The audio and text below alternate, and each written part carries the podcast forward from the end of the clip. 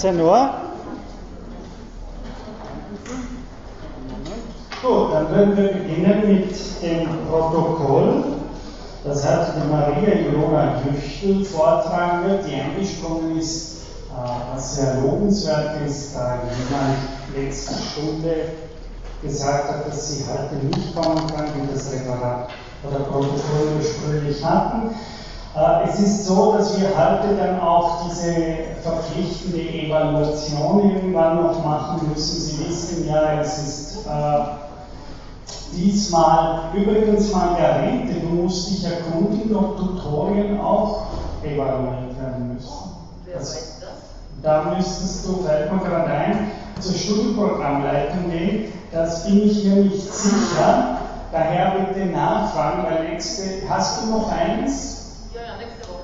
Genau, also dann müsstest du verpflichten, nächste Woche das Tutorium evaluieren, weil wir müssen alle Lernenden eigentlich müssen in diesem Semester die Lehrveranstaltungen evaluieren. Das werden sie wahrscheinlich schon in vielen anderen Vorlesungen gemacht haben. Und dann haben wir noch eine nächste äh, Vorlesung am 25. Also wir haben noch diese Stunde und dann noch einmal eine Woche. Und dann finden die Prüfungstermine statt. Die wurden inzwischen auch alle vier bestätigt, also vom Raum Ressourcenmanagement. Das heißt, äh, die müssten, so viel ich Ihnen sagen kann, jetzt definitiv sein. Also wie angekündigt finden diese Prüfungen statt. Gibt es dazu noch äh, zum Verwaltungstechnischen irgendeine Frage von Ihnen oder sonst? Anmeldung für die Prüfung, ist das schon an drei Tage schon war? Äh, na, eigentlich wurde mir gesagt, damals, als ich jetzt die Bestätigung vor einigen Tagen definitiv bekommen habe, dass sie es gleich auch online stellen wird. Das heißt, theoretisch müsste eigentlich die Sache schon freigegeben sein. Also mir wurde vor circa fünf Tagen geschrieben, sie wird es auch gleich auf Univis online stellen. Ja, es kann aber sein, Sie wissen ja, drei Wochen davor muss es sein, dass, vielleicht haben wir noch nicht drei Wochen davor, und es geht der Computer dann erst sozusagen. Zwei Wochen davor. Genau, also es müsste eigentlich online sein. Wenn es nicht online ist, dann äh, bitte ein E-Mail an Margarete oder so schreiben und sagen, weil dann müssten wir uns gleich erkundigen, warum die Anmeldung noch geht. Anmeldung ist insofern wichtig, also wenn es jemand Einzelner sich nicht anmelden kann, dann aus irgendwelchen Gründen, äh, dann liegt das nicht an mir, dann werde ich das im Normalfall auch akzeptieren. Ja? Ich kann natürlich dann nicht überprüfen, ob sie studienrechtlich berechtigt sind, die Prüfung zu machen, dafür kann ich keine Haftung übernehmen. Aber es ist wirklich sinnvoll, sich online anzumelden, weil eben das ganze Abwickeln der Prüfung für uns wesentlich leichter ist, wenn Sie sich schon eingetragen haben und ich dann nur noch dort die Noten eintragen muss. Also ich würde wirklich alle bitten, sich sie online für die Prüfungstermine einzutragen.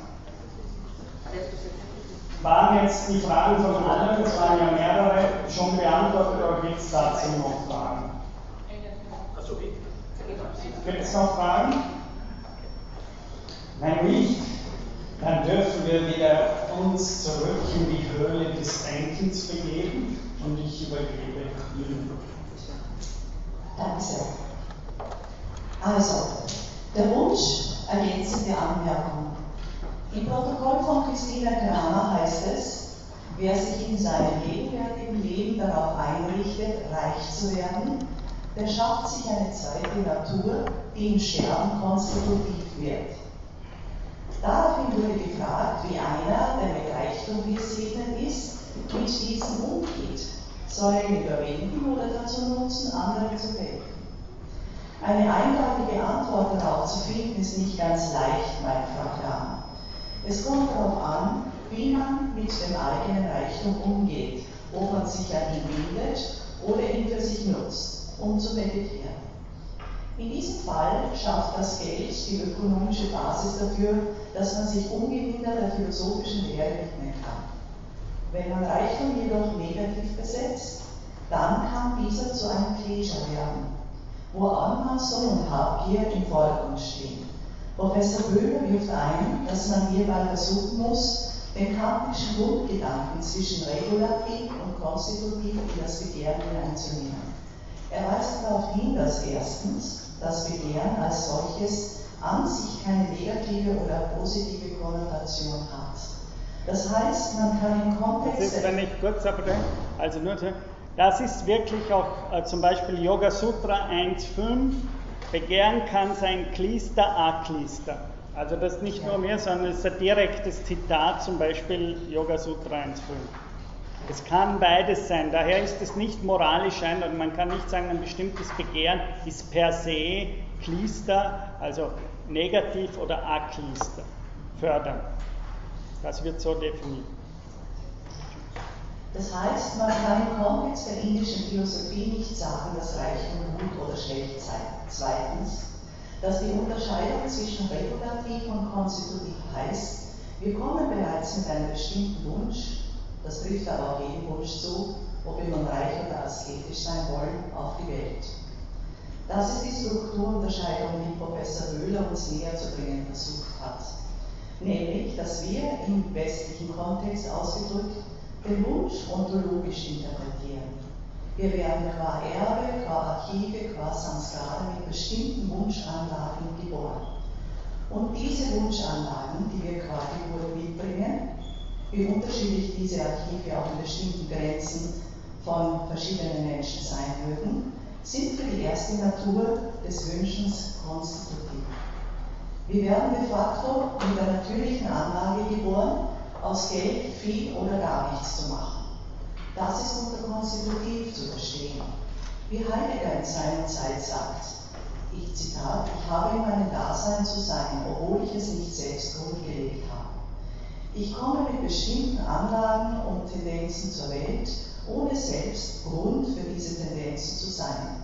Heidegger nennt das Geworfenheit.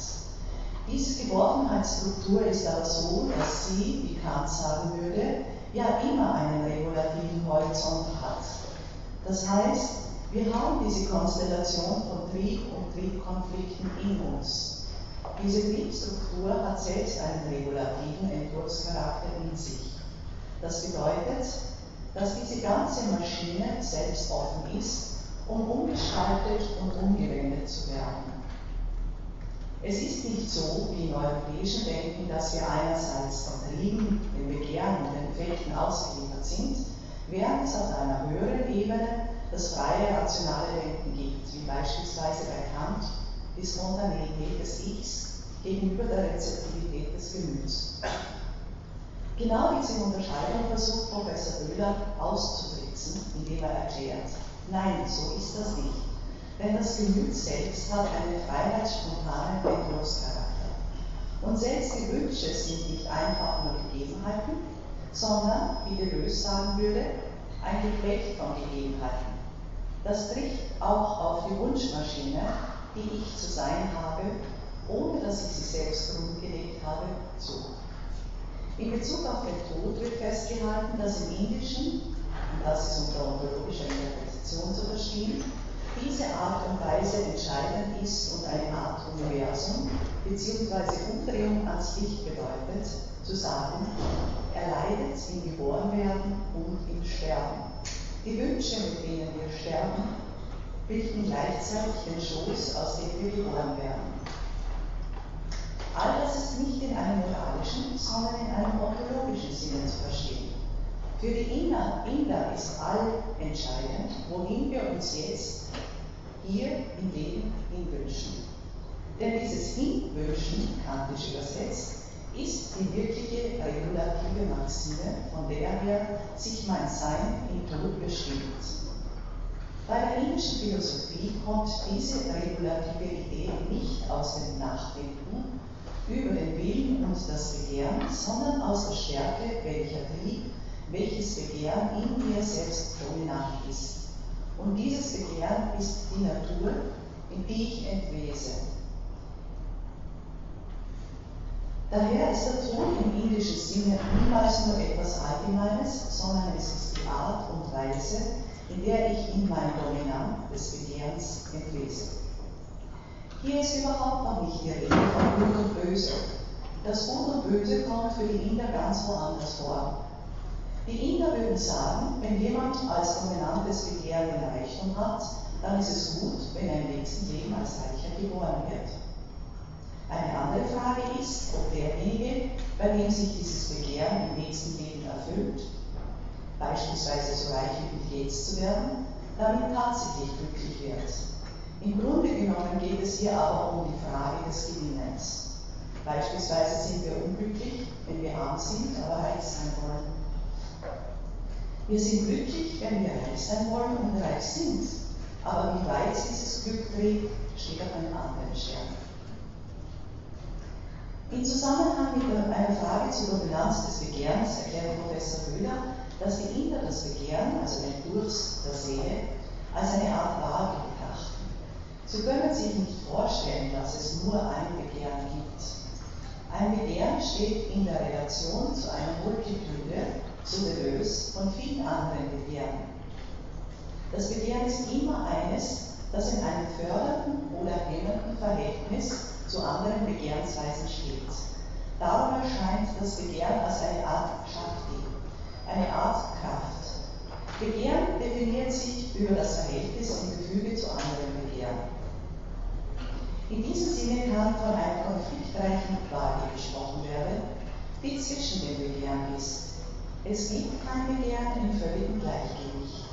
Das Begehren ist im Normalfall immer konfliktreich, weil es sich nur wie unsere politischen Theorien über die Singularität und die Vereinzelung gegenüber anderen Begehren in diesem Kampf um Durchsetzung gegenüber den anderen Begehren erhält. Bei Hegel gibt es in der Phänomenologie des Geistes eine sehr schöne Passage im Kapitel über Kraft und Verstand, in welcher er schreibt, eine Kraft ist keine Kraft. Eine Kraft ist keine Kraft, weil die Kraft zwischen Ihnen und mir sich in und durch das Verhältnis zwischen uns bestimmt. Das ist nichts, was Sie von unserer Beziehung abstrahieren könnten, sondern in der Beziehung selber ereignen sich ganz bestimmte Begehrens- und Kraftkonstellationen zwischen uns. Kraft ist die Art und Weise, wie wir zueinander stehen, uns fördern oder hemmen. Dass wir mit bestimmten Wunschanlagen zur Welt kommen, darf nicht materialistisch ausgelegt werden. Wenn unsere Ahnen Wünsche haben, dann ist das so, dass diese Wünsche in sich Wunschkörper sind. Das heißt, dass diese eine feinstoffliche Realität. Es ist nicht so, dass ich metaphysisch, psychisch oder innerlich einen Wunsch habe, sondern das Wünschen selbst ist das Sedimentieren einer Erinnerungsspur in meinen Sanskaran, in meinem Archiv. Sanskara ist ein Archiv, in dem die Erinnerungen des Lebens gespeichert werden. Die Christen sagen dazu Völkerbewusstsein. Dieses Archiv ist, wie wir uns ein Wehen vorstellen, nicht nur mit Informationen vorgeschrieben. Nach indischer Auffassung ist darin auch eine Gehirnstruktur archiviert. Das ist nicht einfach ein Informationsgehalt, sondern das Gen ist eine Art Anordnung, ein Wunsch, bzw. Begehrensmaschine. Dieses Sanskara ist Subjektivität, aber Subjektivität in einem alten Sinne von Subjektum. Das ist die Grundlage. Hegel bezeichnet das als Substanz. Das ist das sedimentierte Sein und Begehren unserer Ahnen. In der indischen Philosophie ist dieses Sperma nicht nur der Informationsträger, sondern zugleich der Begehrsträger. Das heißt, in einem Samen ist es eher so, dass sich eine Konstellation von Wünschen und Anordnungen archiviert und erst durch das Aufgehen dieses Samens wird so etwas wie Subjektivität oder Person geboren. Hegel nennt das, indem die Substanz sich selbst das Subjekt gibt. Selbstbewusstsein. Selbstbewusstsein. Selbstbewusstsein ja. gibt und dadurch Subjekt, Subjekt wird. Ergänzend wirft Frau Kramer ein, dass der Wunsch in der indischen Philosophie nie nur Materie, sondern immer die Verbindung zwischen Materie, also Prakriti, und Geist, Puruja, ist. Das heißt, ein Wunsch ist immer beides, nämlich feinstofflich und geistig. Ein wichtiger Einwurf. Denn die Prakriti als solche ist immer schon in Verbindung mit Purusha, der Bewusstseinssphäre. Wenn die Materie überwiegt, kann sich das Bewusstsein in der Materie nicht manifestieren, wie wir über das bei der Müdigkeit erfahren. Das heißt, ich höre nicht auf, Bewusstsein zu haben, nur weil ich einschlafe. Vielmehr ist es so, dass die Materie mich überkommt und ich verliere in dem Moment mein Selbstbewusstsein und mein Gegenstandsbewusstsein. Aber ich verliere nicht, ein Purusha zu sein, weder im Tiefschlaf noch in der Ohnmacht. Und auch die anorganische Materie ist nicht bloß Materie, sondern immer schon Geistmaterie. Ein typischer Terminus der mittelalterlichen Philosophie. Ja, darf ich kurz zwei, zwei kurze Ergänzungen einfach? Äh, die eine Sache, darf ich mal? Äh, die eine Sache, was Sie jetzt gesagt haben, das heißt, wie Sie richtig jetzt wiederholt haben, es gibt diese Trennung von zwei Substanzen eben nicht. Es gibt keine an sich seiende Materie und kein an sich seiendes Bewusstsein. Das heißt auch hier, es ist immer eines der beiden Prinzipien, das in bestimmten Phänomenen dominiert.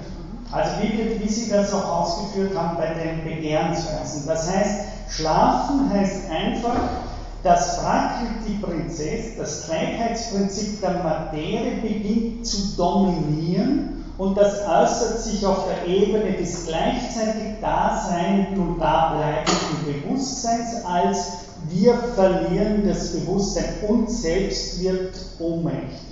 Ja? Aber es heißt nicht, dass, das, dass der Purusha damit in indischer Ansicht nicht mehr war, sondern es ist nur die Frage von Dominanz. Ja? In ein Stein hat in dem Sinne an Purusha, nur in ihm kommt der Purusha nicht explizit zur Manifestation, weil in ihm das Freiheitsmoment der Materie überwiegt und darum ist er gewichtig. Ja, das ist die eine Sache. Die zweite Ergänzung, die ich sagen wollte, ist, das war sehr wichtig, was Sie sagen, die Wünsche der Ahnen und so weiter. Das ist ja für Freud und so weiter auch, also für die Psychoanalyse ganz entscheidend. Äh, wir erfüllen ja oft die Wünsche, wir glauben, das ist mein Wunsch und in Wirklichkeit ist es die Übertragung, wie Freud sagen, der Wünsche der Eltern. Ja, ist, jeder weiß, das, das lässt mich, muss man nicht sehr psychoanalytisch geschult sein, um zu sehen, dass vor allem die Ältestgeborenen sehr oft die Berufe ihrer Eltern wiederholen und es gibt dann ganz bestimmt, oder die Ballettkinder, ja, bei denen die Eltern hinten stehen und das Kind trainieren. Irgendwann meint es, es sei sein Wunsch, Ballett auszuüben, äh, während in Wirklichkeit das natürlich Übertragungen äh, der Ahnen, im wahrsten Sinne der nächsten Ahnen der Eltern sind. Und da wollte ich noch einen Hinweis machen, das ist zum Beispiel interessant, dass die Legende von Patanjali, also die legendäre Erzählung über, es gibt eine legendäre Erzählung über das Leben von Patanjali, also jenem, der angeblich die Yoga Sutren verfasst hat und in dieser Legende sogar auch die Grammatik, was heute niemand mehr glaubt. Aber das ist ja wichtig. Aber interessant ist, wie beginnt diese Erzählung?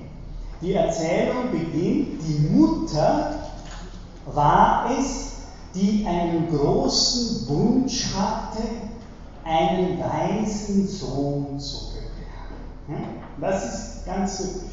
Das heißt, es ist der Wunsch der Mutter, der Gebärmutter im wahrsten Sinn des Wortes, die besetzt wird mit einem tiefen Wunsch und sie geht dann zu Shiva und bittet, einen solchen äh, Sohn gebären zu können. Und was passiert? Patanjalis Leben wird eigentlich eine reine Wunscherfüllung dieser Fantasie der Mutter. Er wird genau dieser Weise werden und wird seinen Weg machen als einer der großen Weisen. Also das nochmal so als eine kleine Geschichte, in der das wirklich auch zeigt, also das Gen ist nicht nur Informationsgehalt, wie Sie gesagt haben, das ist auch nicht nur Substanz im Sinne von Materie, sondern es ist substantiviertes Begehren.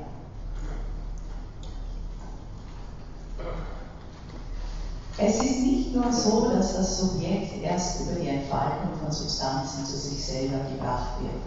Es ist auch nicht so, dass ein Gen von der Umgebung oder der Sozialisierung beeinflusst wird. Das alles ist viel zu wenig radikal. Die einzelne Kraft, die sich zur Entfaltung bringt, ist schon eine unter vielen gewesen, wie sie sich selbst konstituiert hat. Wenn ich eine bestimmte Kraft entwickle, dann entwickelt sich die in Auseinandersetzung mit dem Milieu von Kräften, in denen ich mich hier und jetzt befinde. Ich war nie eine isolierte Kraft, sagt Professor Höhler. Daher ist es zu kurz gedacht zu glauben, ich würde nur von ihnen beeinflusst. Mich gibt es gar nicht ohne diese Auseinandersetzung mit ihnen. Das ist der Gedanke der Differenzphilosophie. Heidegger hat zum Wesen des Kunstwerks ein schönes Buch verfasst, worin er schreibt, dass wir in Europa lange mit einem Dingbegriff gearbeitet haben. Noch heute ist dieser Dingbegriff offensichtlich ein Grund, warum wir den Gedanken von isolierten Labors erfinden und pflegen konnten. Wir glauben, ein Ding besser erkennen zu können, indem wir es mehr und mehr von seiner Umgebung isolieren und an sich betrachten. Aber was ist ein Handy ohne die User und die Satelliten und ohne die ganze Information, die es signalhaft bekommt und wegschickt? Man kommt nicht zu diesen Dingen, indem man es betrachtet, untersucht, umdreht und erklärt, dieses Ding ist ein Ding. Denn dieses Ding ist ein Ding in einem Verweisungszusammenhang von Welt und nur in diesem ist das Handy ein Handy. Daher ist die vorhergehende Frage, ob das Gen von der Umwelt oder von Sozialisierungsprozessen beeinflusst wird, viel zu wenig radikal. Ich werde davon beeinflusst, ich werde nicht, ich werde davon nicht beeinflusst, sondern bin lediglich in Auseinandersetzung als jemand, der sich in Differenz zu jemand generiert. Das hat Hegel gemeint, als er von Kraft und Verstand sagte, eine Kraft ist keine Kraft. Die Kraft ist nie im Ding. Sie können eine Kraft nie aus dem Raum oder aus dem Milieu herausziehen, in welchem sie auftritt, weil sie Teil dieses Milieus ist. Für Heidegger gibt es unterschiedliche Weisen, wie ich mich einem Ding nähern kann. Im Kunstwerk zeigt sich für ihn daher ein ganz anderes Bild. Dort braucht es so etwas wie Materie, denn die Kunst arbeitet mit Materie und mit Material. Und sei es wie beim Tänzer, dass der eigene Leib das Material ist. Ein Material, das die Kunst braucht, ist nie ein Ding, würde Heidegger sagen. Die Kunst ist eine Art und Weise, wie sie das Material braucht, um darin das aufzuzeigen und aufzurichten, was er Welt nennt. Das heißt, die Kunst schafft nicht Dinge, sondern sie schafft eine Welt. Sie braucht Dinge, um das Aufscheinen einer Welt zu zeigen. Hier bekommt die Dinghaftigkeit einen ganz anderen Sinn. Das Interessante ist, dass wir die Erde als ein Ort. In, in, in vier, drei, vier Minuten fertig sein. Oh, beim Unterhalten, aber jetzt bin ich ein bisschen. Genau. Ja? Okay. Dann muss ich das sehr schneiden, dann wird das andere stehen im Genau. Protokoll. Da machen wir das so. Genau, die können das ja, eh nachlesen. Ja, ich schneide nur ganz kurz an, das eine ohne ein zweites ein paar Sätze. Das ist der ganz heikle Punkt, den man den wunden Punkt der indischen Philosophie nennen könnte, nämlich, dass die indische Philosophie offensichtlich einen Unterschied macht zwischen dem Selbst, dem einen Selbst, welches wir den Brahma- Brahman nennen. In Vedanta sprechen wir von der einen Substanz, von der es keine zweite gibt, also ganz narzisstisch. Das Brahman ist dieses eine oder ein zweites, ein Selbst, an dem und in dem wir alle da sind und in gewisser Weise auch als das, was wir sind. Wenn das alles jetzt rauslasse, auch die Zitate.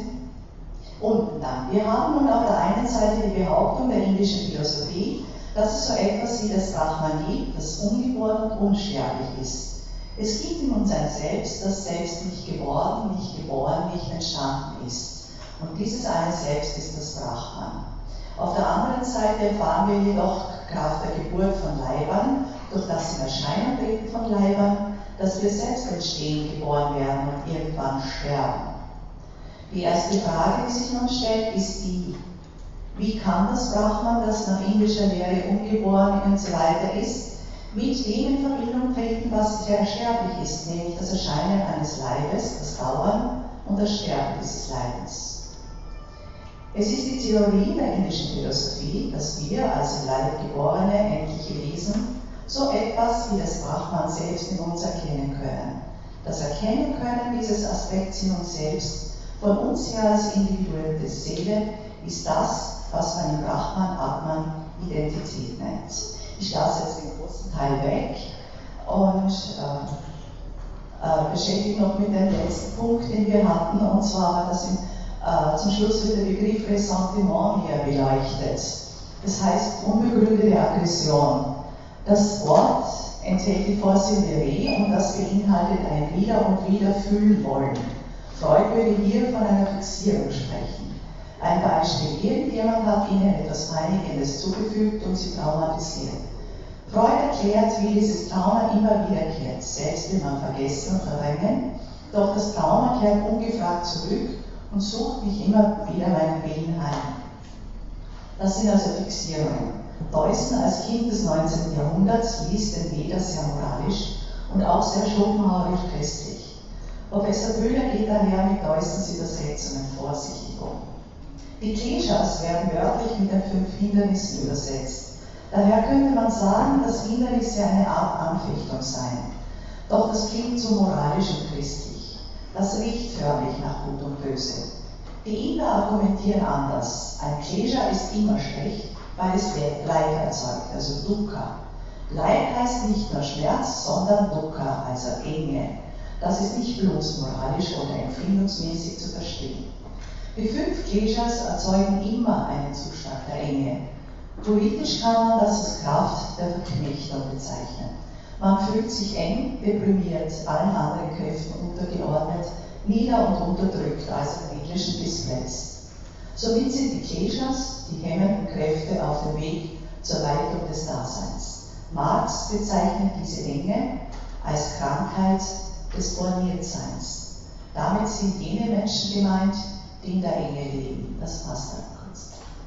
Okay, sehr.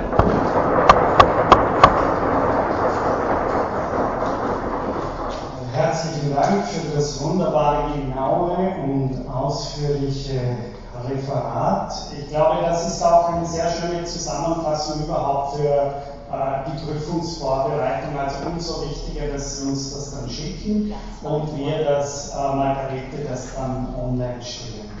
Herzlichen Dank. Äh, jetzt würde ich sagen, wenn wir, bevor ich so richtig losstarte, ich gebe einfach, dass wir gleich jetzt diese verpflichtende Evaluation machen. Ich gebe einfach die Blätter durch, werde aber die Zeit gleichzeitig nutzen und selbst noch ein paar Anmerkungen zum äh, Protokoll machen. Also wenn Sie das austeilen, was war jetzt die allerletzte Sache, die Sie nochmal besprochen haben? Das vorletzte, was war das? Das vorletzte? Genau, was war jetzt dieser zweite vorletzte? Da wollte ich nämlich noch kurz was ergänzen, bis die Zettel ausgeteilt sind. Da machen wir das schnell und dann kann ich dann wieder inhaltlich weiter. War das eine ohne ein zweites über den Brahman, oder war das später? Später? Genau, ja, genau, die Kleshas, danke. Dass ich da vielleicht noch mal was dazu sage, während Sie austeilen. Äh, die Kleshas sind definiert in den Yoga Sutren, wie Sie richtig gesagt haben, als so etwas, was uns eng, was uns formiert macht, was uns in die Enge treibt und diese Enge wird auf der emotionalen Ebene, auf der Bindungsebene eben als schmerzhaft erfahren. Schmerz ist die Verehrung unseres Daseins und daher das Nicht-Freisein. Und definiert wird es also, dass es nicht nur Böhler, will ich sagen, sondern wirklich Yoga Sutra zum Beispiel 1, 4, da steht wirklich, Klesha ist nicht, dort steht nicht Anfechtung, sondern es wird so definiert, Kleshas sind diese fünf Kräfte, die wir schon öfters aufgezählt haben, die der Erfahrung von Samadhi im Wege steht. Ja? Und Kriya Yoga heißt es dort, also Kriya, Sie kennen schon die Vorsilbe Kr, die ist bei Karma, das ist immer eine Vorsilbe, die auf ein Tun, auf eine Operation hinweist. Also Kriya Yoga ist Yoga-Tun. Das ist jene Form des Handelns, in der ich im Sinne von Yoga handle.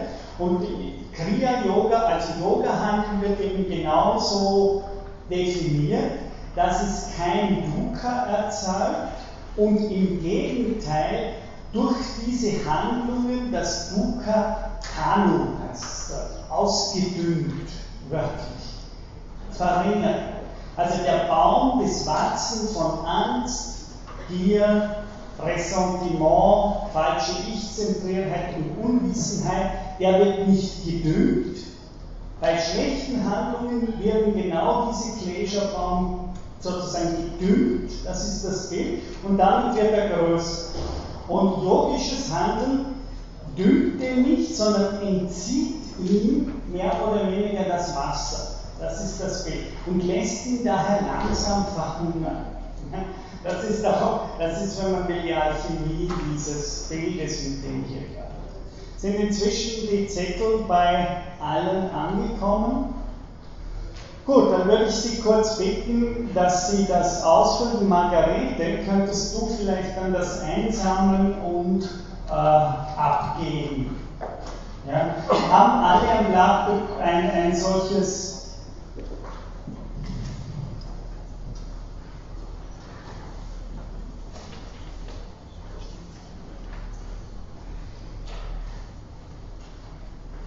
Also, aber Gerät ist ja nicht gut, dass es dann vielleicht auch Befangenheit oder wie man das. Will jemand, wer wird sich bereit erklären, ich muss ja jemanden, einen Studenten, Studenten haben, der sie machen das. Ja?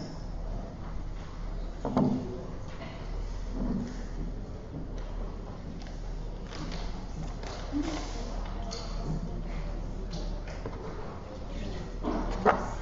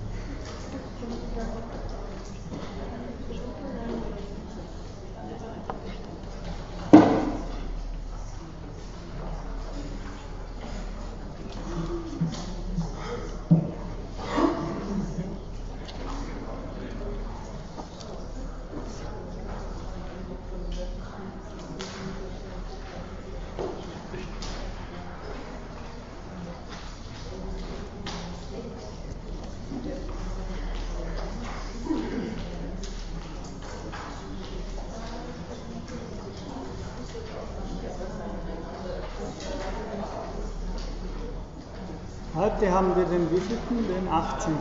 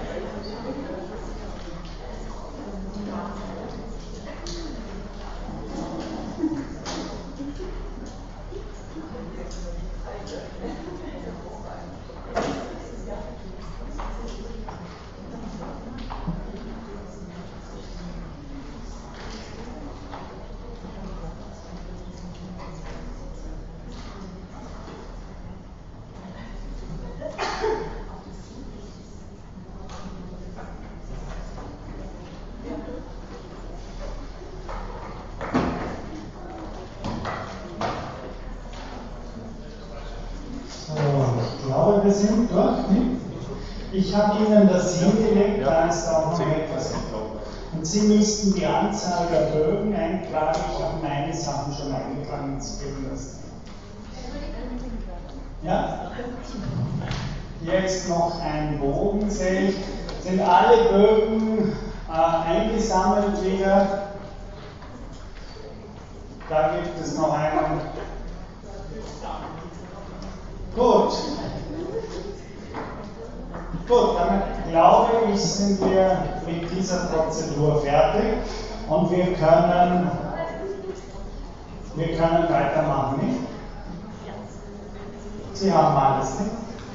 Gut. Gut, das heißt also nochmal herzlichen Dank für das äh, sehr genaue äh, Protokoll. Gibt es direkt zu dem Protokoll noch eine Frage von Ihnen? die Sie an Sie, an mich stellen wollen, über diese Begehrens, ja? Also direkt zum Protokoll, sondern ähm, zum Vorlesen selbst. Am Anfang haben Sie gesagt, dass der Titel Zeit und Ewigkeit im Kontext zwischen Denken ist. Und die Frage ist jetzt, man sieht heute die Abschlussveranstaltung ja auch nächste Woche. Nein, nein, nein.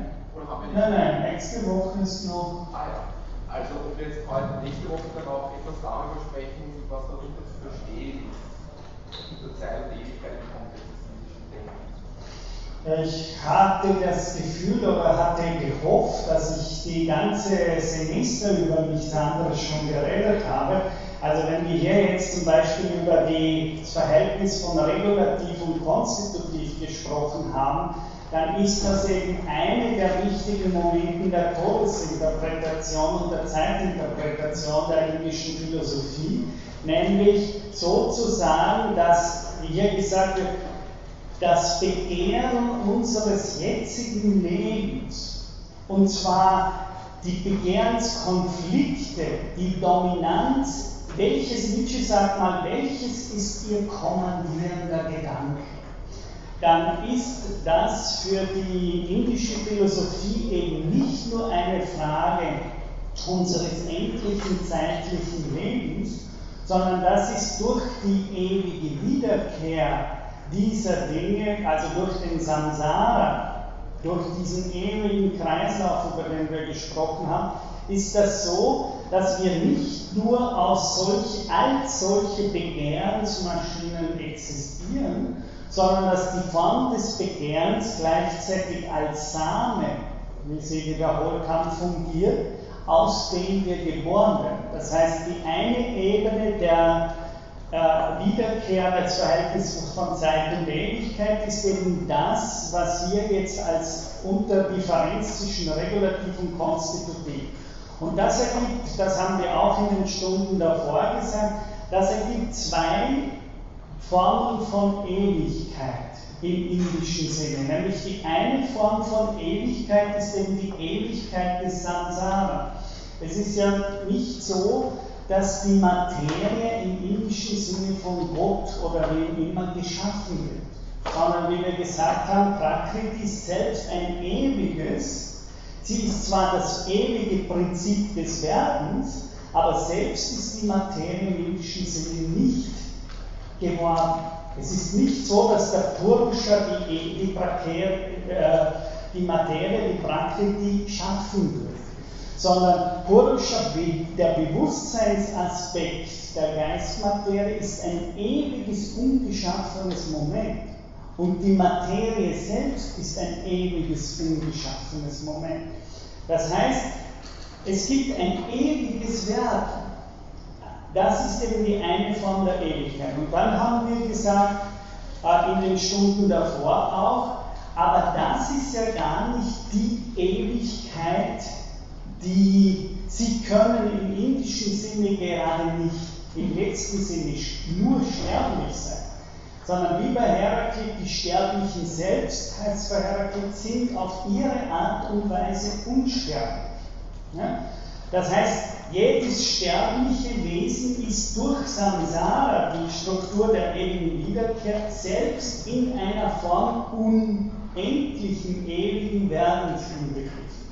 Was anderes ist das, was wir gesagt haben, dass die Inder nun behaupten, und damit komme ich auch wieder zurück also zu dem, was ich jetzt dann weitermachen äh, wollte, das, was wir letzte Stunde auch angesprochen haben, nämlich es gibt die Möglichkeit, diese Weis des ewigen, endlichen Wiederkehrs, des unendlichen, ewigen Lebens. Ja? Diese Möglichkeit gibt es zu durchschauen. Das heißt, und das ist genau die Definition von Weisheit, von Viveka. Ja? Das heißt, Viveka äh, Vivekakyati, wie wir auf den Folien gesagt haben, Vivekakyati ist das Erschauen des Zusammenhangs von, wenn Sie so wollen, diesem Kreislauf des ewigen Wiedergeborenen und damit der Differenz von Sein und Werden. So habe ich das gesagt. Und jemand, der das, dieses Know-how hat, ist ein Viveki. Und ein Viveki heißt wörtlich ein Weiser der hat das Pratschner-Wissen. Ja?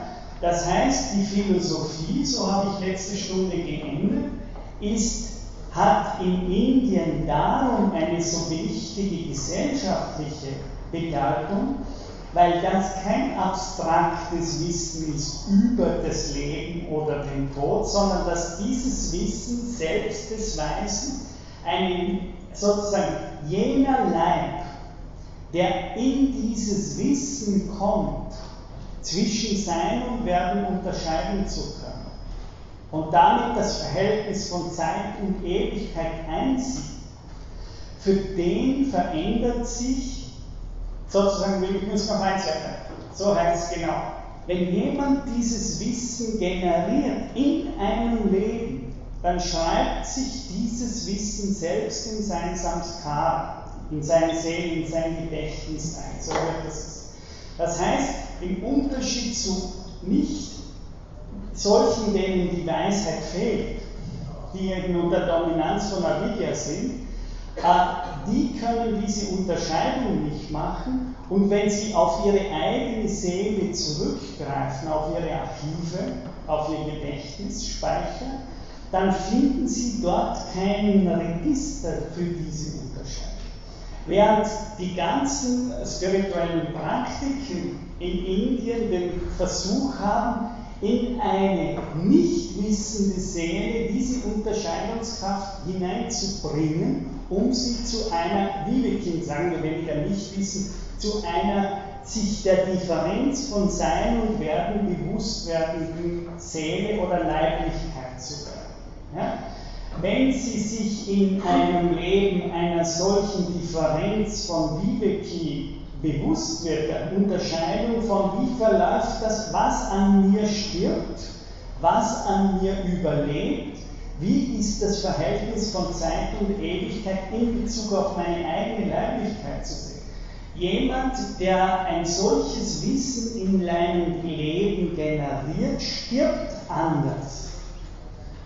Ja? Und wenn Sie kennen, das heißt, das ist kein theoretisches Wissen, sondern das ist ein Wissen, das selbst eine Veränderung unserer Archive bewirkt.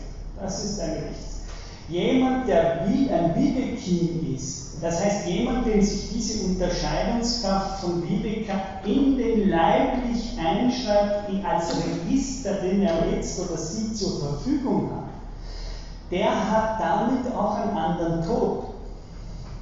Ja? Und es scheint, und das wird mit Unsterblichkeit im zweiten Sinne gemeint. Versteht? Die einen sind auch unsterblich im Indischen, weil sie ewig wiederkehren. Aber die zweite Form ist, wenn jemand die Differenz von Sein und Werden wirklich verstanden hat, dann wird die Art und Weise, wie er entlässt, wie er stirbt, eine andere als die der anderen. Das heißt, das ist nicht nur so, weil, weil Sie müssen das ja so, wenn Sie das wiederholen, was ich jetzt alles gesagt habe, dann heißt das ja, in Ihrem Leben generieren Sie ein Archiv von Ihrem Leben.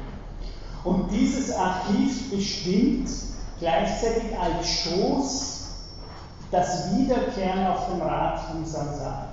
Wenn Sie aber in Ihrem Archiv de facto diese Unterscheidungskraft archiviert haben, wenn ich sterbe, bevor ich sterbe, wie es beim Meister Eckhart ist. Ja?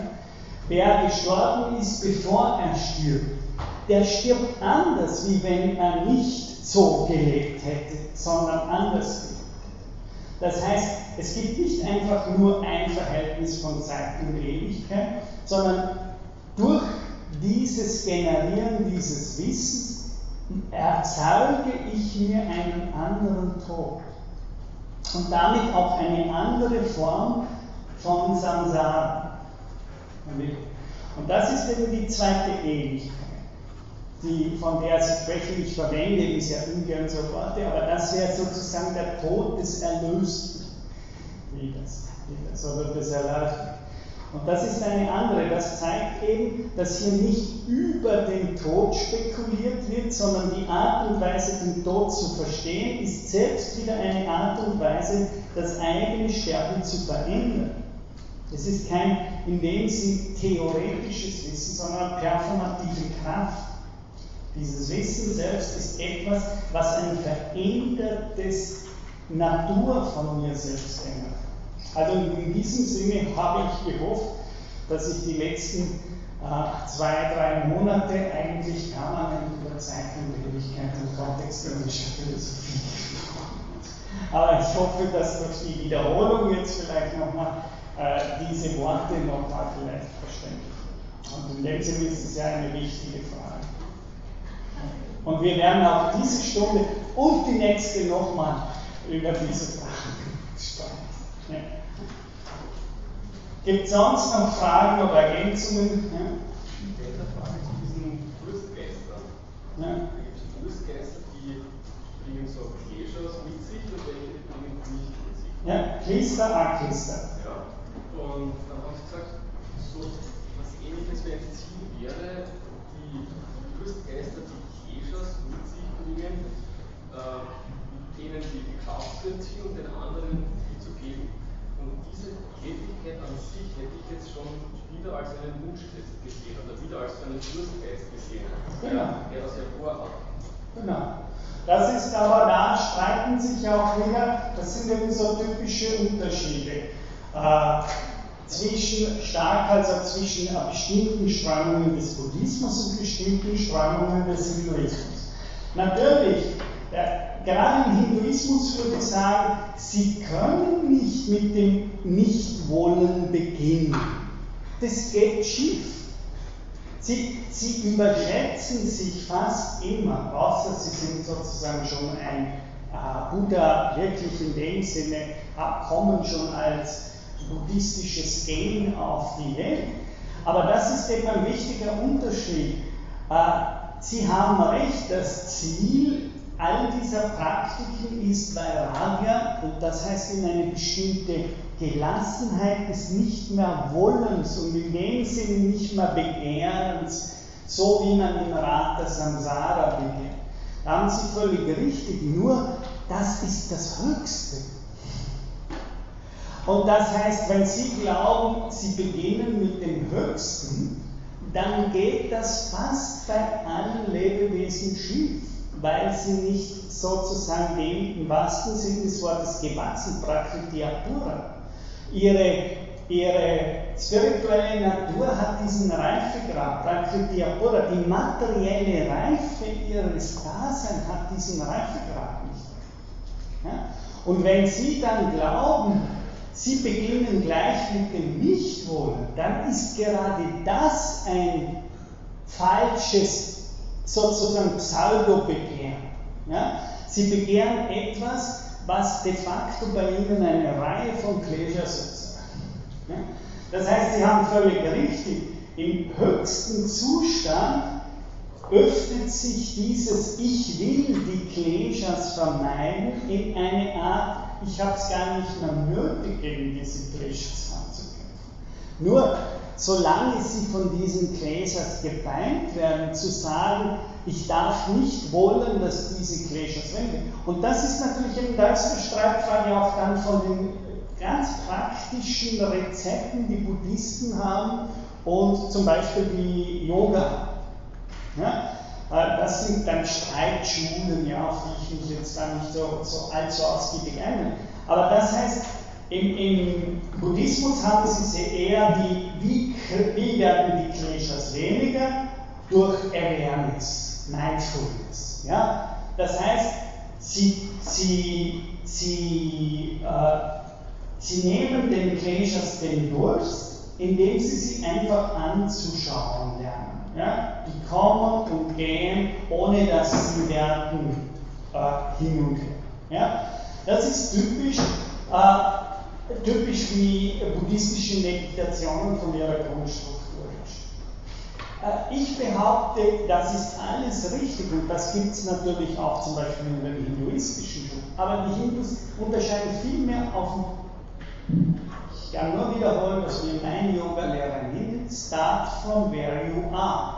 Und er hat mir nicht beginnen lassen mit Sitz da und, und denke das nicht sondern mit ganz simplen, primitiven Übungen, wie äh, sozusagen, wie kann ich bestimmte äh, Dukkha-Herde in mir erkennen, wie kann man ganz physisch durch yogische Übungen und so weiter am Abbau solcher Herde arbeiten und hin und her, um dann irgendwann einmal dahin zu kommen, dass ich äh, sozusagen. Aber diese Frage, ich habe ganz schlecht, Buddha würde antworten, indem er schweigt auf so eine Frage. Weil diese Fragen äh, führen in Abstraktionen und führen dann zum Gegenteil von dem, was, was, was man möchte. Der Abbau von Dukkha funktioniert bei den meisten Menschen nicht über ich setze mich hin, denke nicht und will nicht. Das funktioniert bei denen sozusagen, die wirklich kein Problem haben. Das ist aber auch ganz wichtig, weil das heißt zum Beispiel das Fragen, was letzte Mal angesprochen wurde, zum Beispiel, habe ich die ökonomischen Möglichkeiten überhaupt mich hinzusetzen und nichts zu tun und so weiter und so fort. Das heißt, die Fragen werden ganz andere, wenn ich von der Shakti-Kraft tantrischer ausgehe und sage, wie schauen die realen Verhältnisse aus? Also alles richtig, aber die Unterscheidung, die die machen würden, das sind höchst komplizierte Praktiken. Und natürlich gibt es Leute, die können vierfachen Salto machen. Aber wenn ich Ihnen jetzt allen sage, okay, gehen Sie hin und starten Sie mit dem vierfachen Salto. Das ist das einzige Argument. Dann breche ich den meisten hier das Genick. Und ich erzeuge Klescher, und zwar Klescher und nicht Aklescher. Das wollen aber beide. Beide nicht. Also das wäre meine, meine Wir sollten ein bisschen demütiger und ein bisschen start from very Also that would be my. Und darum macht es ja Sinn, meiner Meinung nach, Asanas und diese ganzen, zum Beispiel der achtfache Weg vom Astanga Yoga.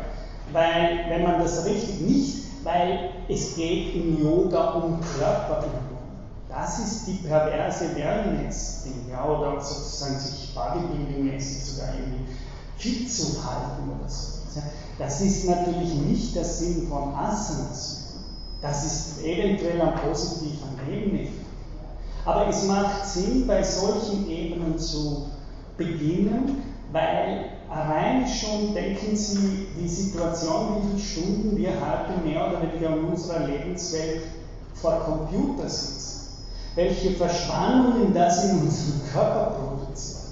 Daher macht es einfach Sinn, mit solchen vorbereitenden Praktiken zu beginnen, um de facto dann dorthin zu kommen. Aber sind Sie mal völlig verspannt, dann sitzen Sie sich zen-mäßig hin und sagen, ich denke jetzt das Nicht-Denken oder ich entleere. Dann würde Yoga sagen, oder Astanga-Yoga würde sagen, es wird nicht funktionieren. Solange Ihnen da alles wehtut hin und her, werden Sie sich nicht frei auf die Leerheit konzentrieren Und noch viel mehr, wenn Sie mit dem Nachbarn christlich formuliert, aber im Yama, im Indischen, wenn Sie mit dem Nächsten völlig im Clinch sind, dann setzen Sie sich mal hin und entleeren sich Ihren Kopf und Ihre Sachen. Das wird nicht funktionieren, weil diese Ebenen schon Prakriti Apura, diese Ebenen der, der materiellen Verhaftung in der Welt, die müssen zunächst geklärt und nicht verworfen werden. Ja? Das ist, das ist die Logik. Und mir scheint das, mir scheint, also mir ist das okay. Also, vielleicht ist es ein bisschen zu weit ausgeholt, aber bei den fünf Klischees gibt es ja zum Beispiel die falsche Ich-Zentrierung oder irgendwie so. Und meiner Meinung nach erzeugen ja alle Praktiken, die ich gelernt bekomme, und dann scheinbar ich ausübe, eine falsche oder? Umgekehrt müssen Sie fragen. Es gibt keinen Menschen in unserer Zeit, der nicht durch die Angewöhnung falscher Ich-Zentrierungen in Realitas existiert. Es ist nicht so, es ist, Sie müssen eben mit der Dekonstruktion beginnen. Es ist nicht so, dass äh, hier Sie kommen in diese Welt und sind völlig unbeeinflusst von jeder Ich-Zentrierung. Nein, dies geboren werden heißt, wie Buddha sagt, hineinzukommen in diese Praktiken der Ich-Zentrierung. Das ist nicht eine Sache, die Sie machen, sondern die qua Geburt über Sie kommt. Die ganze Gesellschaft und so weiter ist so gebaut. Das ist keine Sache, die Sie sich im Kopf einbilden, sondern geboren werden heißt, Ihnen wird eine Asmita-Selbstzentrierung sukzessive angewöhnt. Und das Problem ist daher eine ganz andere Sache. Wie kriegen Sie diese Eingewöhnung wieder los? Und das ist sozusagen die gute Botschaft von Buddha im achtfachen Yoga. Trotzdem wir alle qua Geburt quasi als Mensch mehr oder weniger in solche Gesellschaften und gesellschaftliche Verhältnisse, die solche Ich-Zentrierungen produzieren, hineingeboren wird, das ist der, der sozusagen dann zweite Aspekt des achtfachen noblen Pfads, heißt das nicht, dass wir diese Art von kulturellem Eingewöhnen, permanent Ich sagen zu müssen, nicht loswerden. Das ist ja was Buddha sagt. Zu glauben, es gibt kein Außen von dieser Konditionierung, ist genauso falsch. Hm? Aber das meint er ja mit geboren werden ist gleich. Sie werden nicht in irgendeine ideale Welt hineingeboren, sondern sie werden in eine Welt hineingeboren, in der genau diese Klesha-Faktoren mächtig sind und in denen diese Klesha-Faktoren uns lacanmäßig zu sagen, erst Subjektivierungsprozesse hervorbringen. Die, die erzeugen sowas wie ein Ich. Und das heißt, sie beginnen schon mit der Dekonstruktion dieser Angewöhnung. Aber das ist keine Sache im Kopf, sondern das erzeugt, wie Lacan sagen würde, sowas wie Subjektbildung. Ja? Und das heißt, nur weil das passiert, können sie zu sich überhaupt Ich sagen und dann sich in irgendeiner Weise beginnen auf den Weg zu machen, von dieser Form der Konditionierung wieder loszukommen. Aber diese Kondition ist früher wie sie. Sie erzeugt sie. Und daher ist das Problem ein ganz praktisches. Wie komme ich von dieser einen Art konditioniert zu sein, wieder los, um in eine andere Form der Konditionierung oder wenn man so will, die eben nicht diese fünf Pleasure-Faktoren hat, hineinzukommen. Aber das ist eine ganz praktische Frage. Gerade der Buddha ist sicher die extremste Form in Indien, der auf all diese Fragen daher ja keine großen Theorien, das ist auch dem Buddhismus in Indien ins Genick gefallen. Buddha hat keine große, das ist natürlich ein Problem anders, gerade weil er bei all diesen Fragen eine Art so geantwortet hat, gibt es auf diese Fragen im Buddhismus keine theoretische Antwort. Das musste eigentlich der Buddhismus im Nachhinein äh, erfinden, während, äh, während im Hinduismus per se diese Geste weniger radikal vollzogen wurde wie im Buddhismus.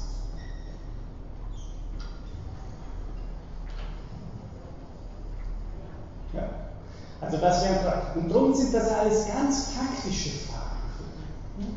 Die Kleshas sind nicht eine Theorie primär im Kopf, sondern das, was sie, in, sie und die Gesellschaft dominiert und beherrscht.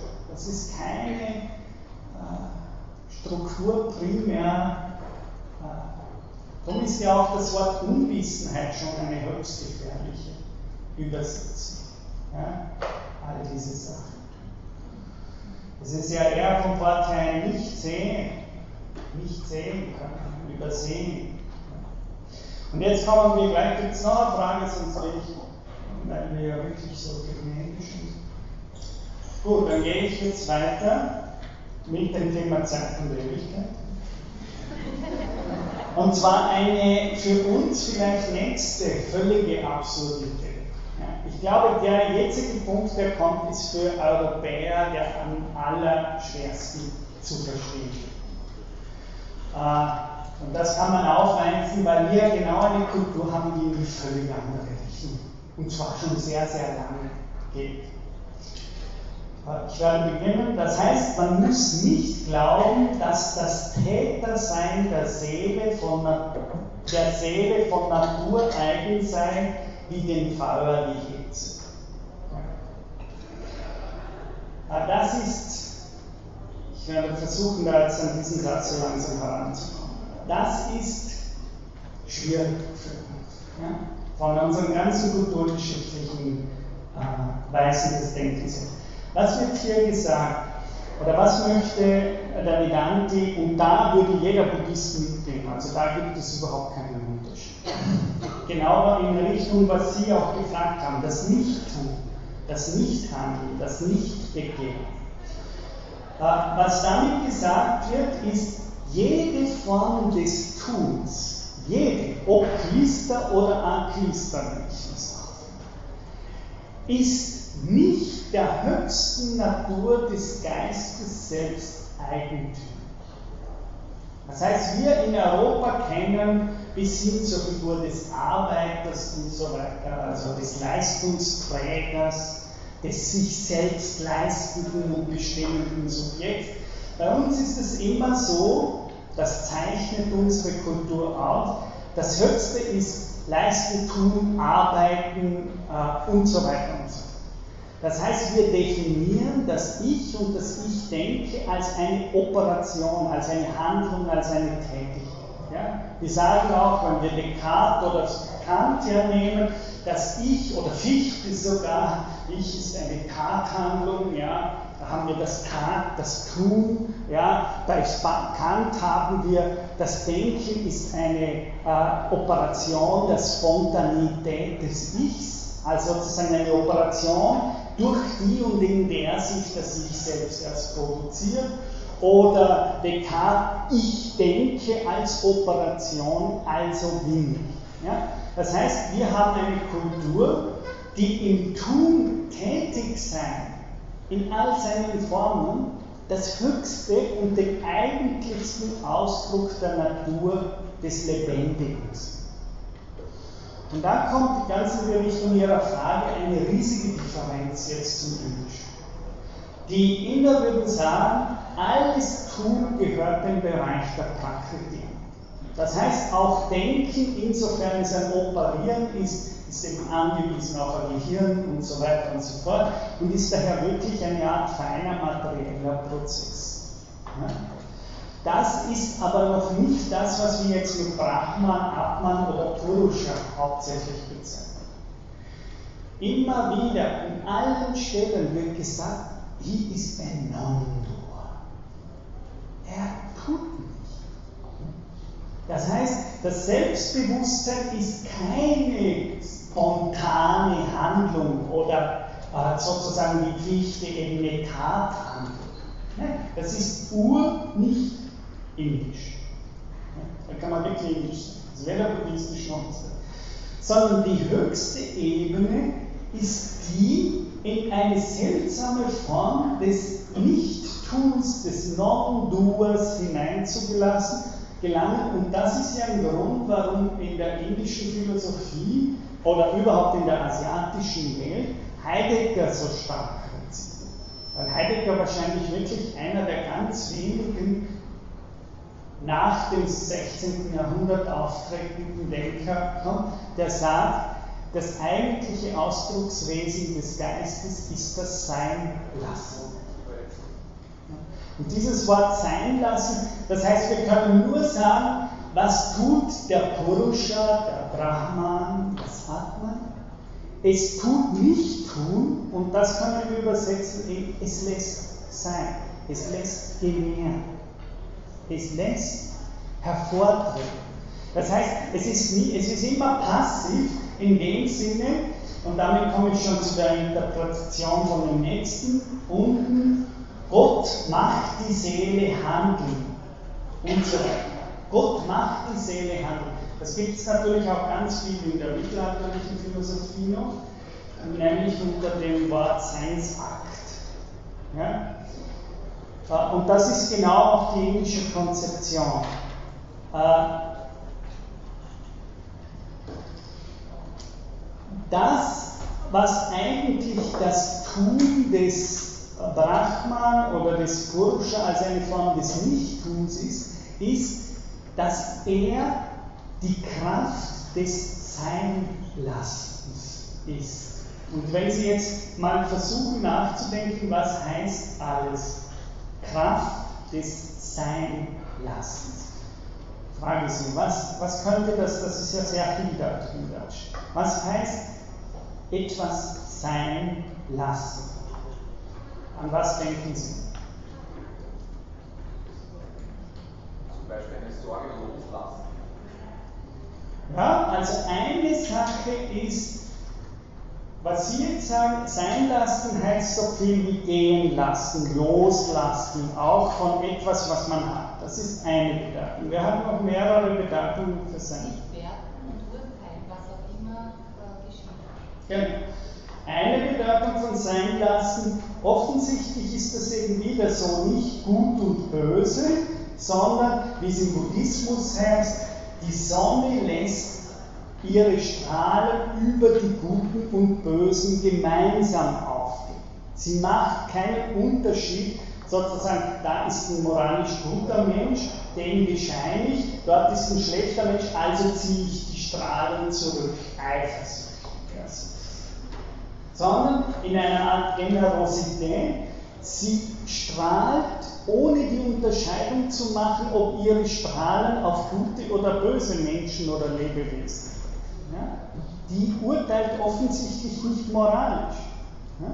Die Sonne scheint über die Guten und die Bösen. Sozusagen, sie, sie hat, also wir haben loslassen, wir haben jetzt so eine Art Generosität, Toleranz, die nicht primär äh, von so Unterscheidungen wie gut, böse und so weiter fungiert. Und die Natur als Sonne, das ist ein ganz wichtiges Beispiel, gerade in der buddhistischen Zeit, das ist ein immer wiederkehrendes Wort, die Sonne Buddhas lässt ihre Strahlen über die Wut. Sie ist übermoralisch. Und sie, sie vergibt nicht nach diesen Kriterien äh, der Mensch. Sein lassen ist eher ein Gewehr. Ja? Okay, das wäre die zweite Bedeutung. Wer hat noch? Ja? Im Vertrauen leiden, nicht interagieren, aus einem persönlichen für sich einen Vorteil haben Ja, das ist auch ein sehr wichtiges Wort, das in der Psychoanalyse so sehr wichtig ist, bei Freud zum Beispiel, nämlich sein lassen als das Gegenteil von agieren. Sozusagen, es gibt Menschen, die agieren, die sind hyperaktiv. Und die kennen wir, die mischen sich überall ein, sozusagen wollen überall dabei sein, agieren permanent und aus deren Agieren kommt irgendwie nur immer Missverständnisse, Unheil, so diese Leute, die überall ihre Finger drinnen haben, so diese hyperaktiv. Die Psychoanalyse Freude auch sagt, das ist wirklich eines der großen Klischees. Ja?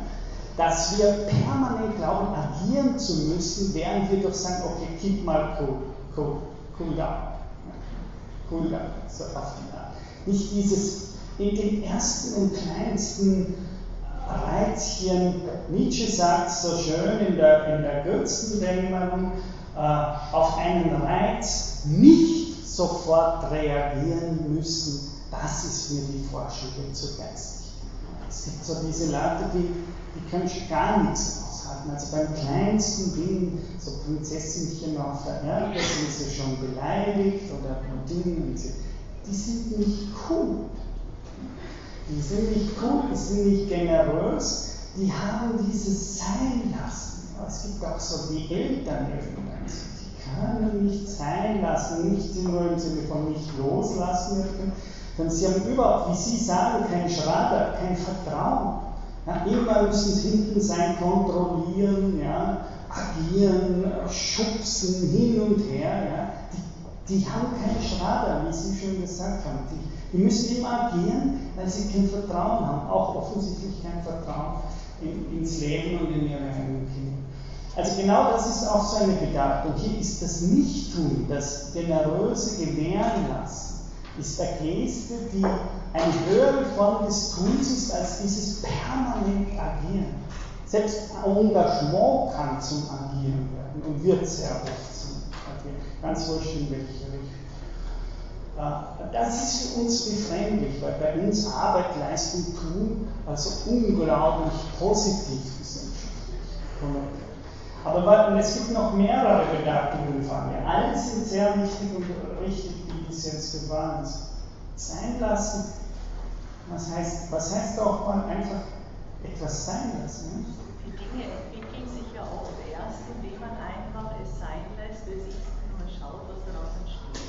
Dass sozusagen, dass man als Mensch den anderen die Möglichkeit gibt, dass daraus etwas entsteht. Das ist ja auch so, wie Sie vorhin gesagt haben, wenn man jemanden immer fordert und herausfordert, kann nichts äh, Produktives oder Kreatives entstehen, sondern man braucht ja auch so der Künstler seine Rückzugsgebiete, wo man die Dinge sein lässt und einfach mal ganz für sich zu sich kommt und dann überlegt, ganz still und langsam, ach, oder man sieht etwas, das, Genau, jetzt denken wir es noch ein Stufe radikaler, ja?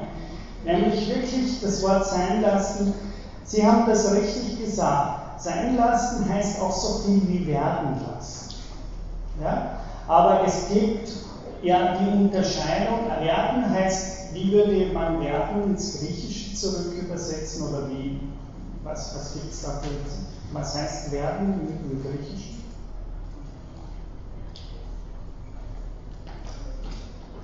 Genesis. Ja, die Genese die Genese, die ich habe auch vorher das Wort Generosität. Das heißt, sie haben das irgendwie mit Gene, Generosität, äh, irgendwas hat sein lassen mit entstehen lassen. Ja? Und zwar jetzt einerseits entstehen lassen, wenn ein Kind da ist, muss man ihm auch Zeit geben, werden entstehen zu können. Aber noch in einem radikaleren Sinne, nämlich um wieder auf Zeit und Ewigkeit zurückzukommen, was ist, wenn sie tot sind? Wenn sie nicht sind oder eher nicht sind, als sie sind? Sein lassen heißt auch, wie Herr Heidegger sagt, so viel wie ins Anwesen überhaupt entstehen lassen. Ja? Also sowas wie überhaupt erst zeigen, so dass es ist. Ja? Also sein lassen heißt auch so viel wie nur, und jetzt kommt nur zu diesem Sinn, Gott macht die Seele handeln. Das heißt natürlich jetzt in diesem ganz fundamentalen Sinne, er ist der, der sie, würde es dieses Seinlassen von Gott nicht geben, dann würden sie gar nicht da sein. Er ist der, der im Seinlassen Sein gelehrt. Das heißt, im Indischen gesprochen, er ist der, der die Toten zum Beispiel wiederkehren lässt ja? und sie damit sein lässt, überhaupt in Entstehung äh, sozusagen ihnen ein Leben gibt, wie man sagt. Ob wir das jetzt denken im christlichen Sinne, es wird jemand jetzt zum ersten Mal geboren und ein einziges Mal, auch da, Thomas von Aquin zum Beispiel, wenn der katholische äh, Philosoph schlechthin, der spricht eben vom Seinsakt. Das heißt, selbst im christlichen Kontext, nur dort wird das als einmaliges Geschehen. Ja? Wenn ihre Eltern sie zeugen, lassen sie sie überhaupt sein. Sie geben ihnen das Sein. Das ist sozusagen diese Eigenschaft, zu sein. Ja? Also all das müssen wir denken, wenn wir denken, wenn hier gesagt wird, wie handelt Gott? Er lässt uns sein. Er gibt sein. Ja? Das, ist, das ist hier.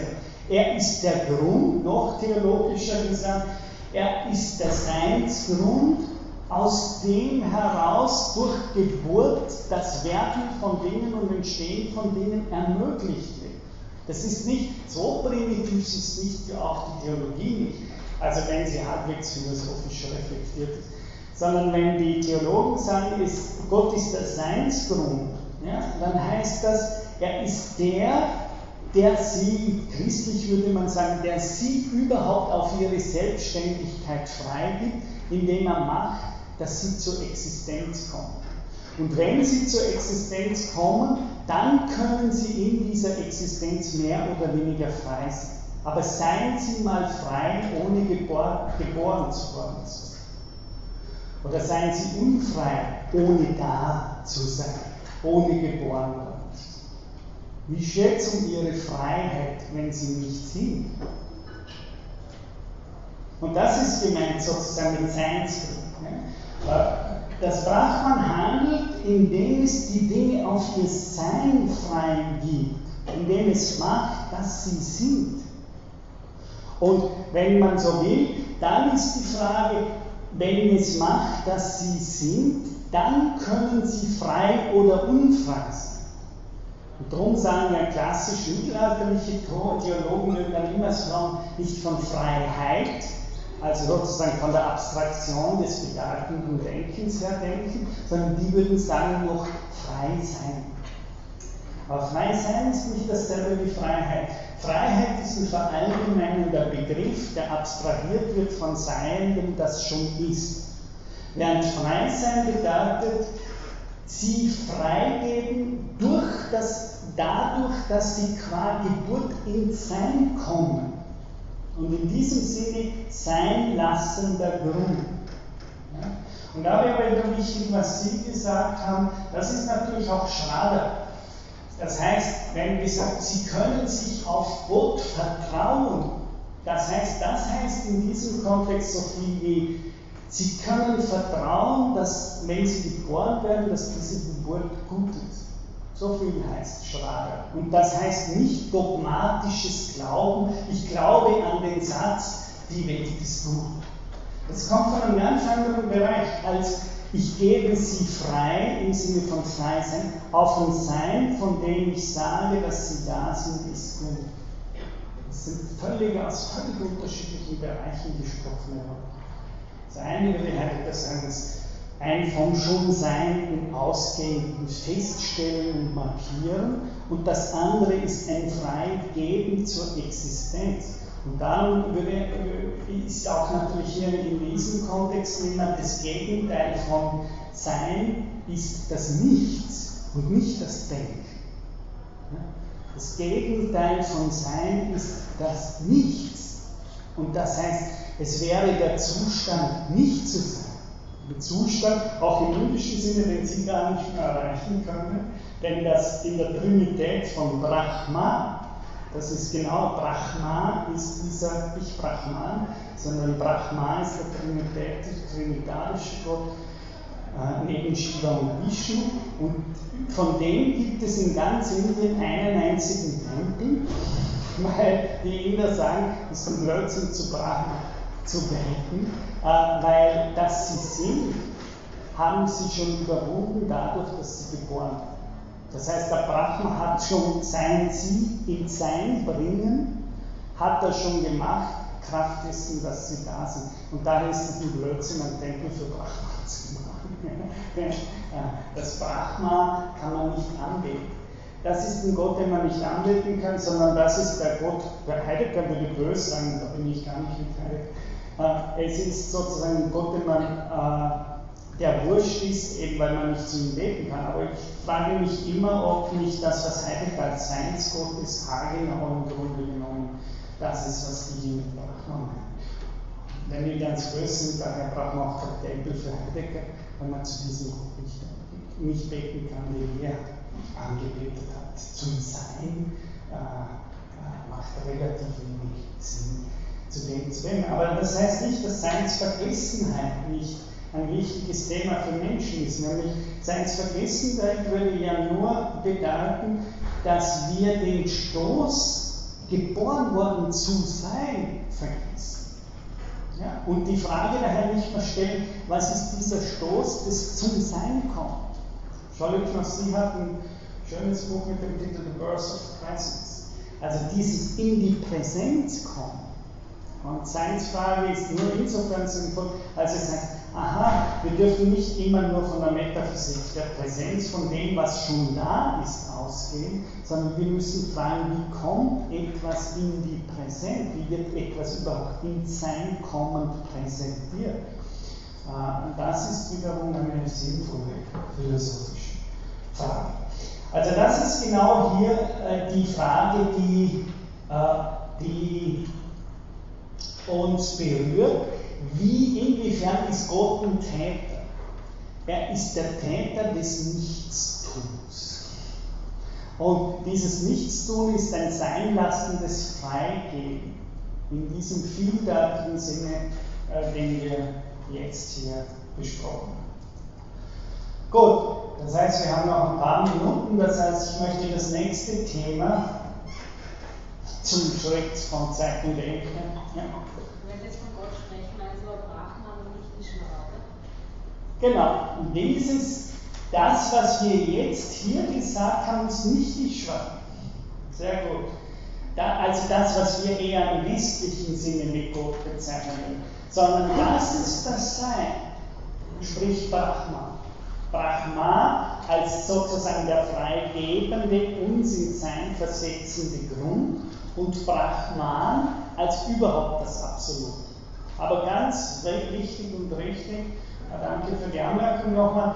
Jetzt habe ich nicht über denselben Gott gesprochen, wie über den man spricht, wenn man über die Kleshas Akleshas Denn der Gott, wo ich jetzt gesprochen habe, der ist jenseits von Gut und Böse.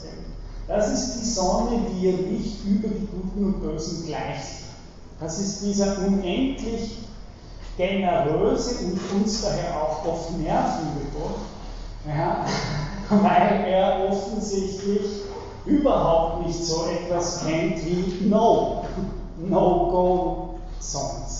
Das Brahman kennt das nicht. Das ist reine Generosität oder wie sie das in vielen Religionen haben, reine Barmherzigkeit.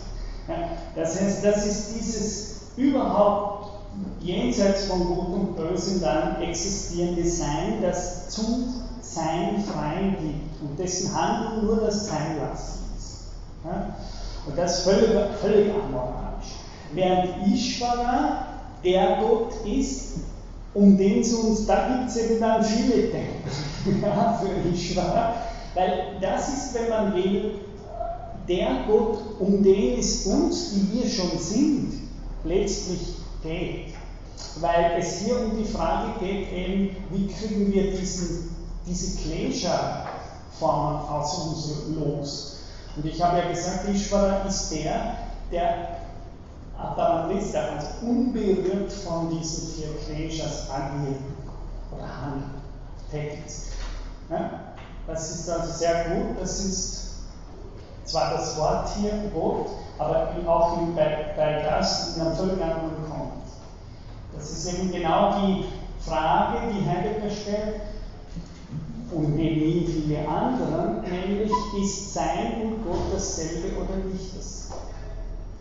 Ja? Wenn ich, ich habe schon gesagt, meine Antwort wäre, identifizieren wir Sein und Gott und unterscheiden nicht zwischen Brahman und Ishvara, dann kommen wir in das Theodicee-Problem. Dann haben wir einen Gott, der hat Auschwitz sein lassen. Ja? Und wir kommen dann zu einem Gott, der wir sagen, der soll uns gestohlen bleiben, weil der offensichtlich keinerlei moralischen Rücksichten. Ja? Der lässt einfach nur alles in sein kommen. Die Guten und die Bösen und die Diktatoren und Tyrannen, der kümmert sich um diese Unterscheidungen. Ja? Äh, dann kommen wir ins. Und das andere ist ein, wenn man will, sehr wohl auf diese Differenzen eingehende Konzeption von Gott, also die, das Wort, das wesentlich näher ist zu dem, was im westlichen Kontext Darum eben sage ich, Sein ist, würde ich übersetzen mit Sein oder Absoluten und das andere mit Gott und beides sind nicht dasselbe. Das ist sozusagen eine Interpretation, die ich hier vortrage. Dieses, das ist eine Differenz. Ist, ist nicht gleich Gott.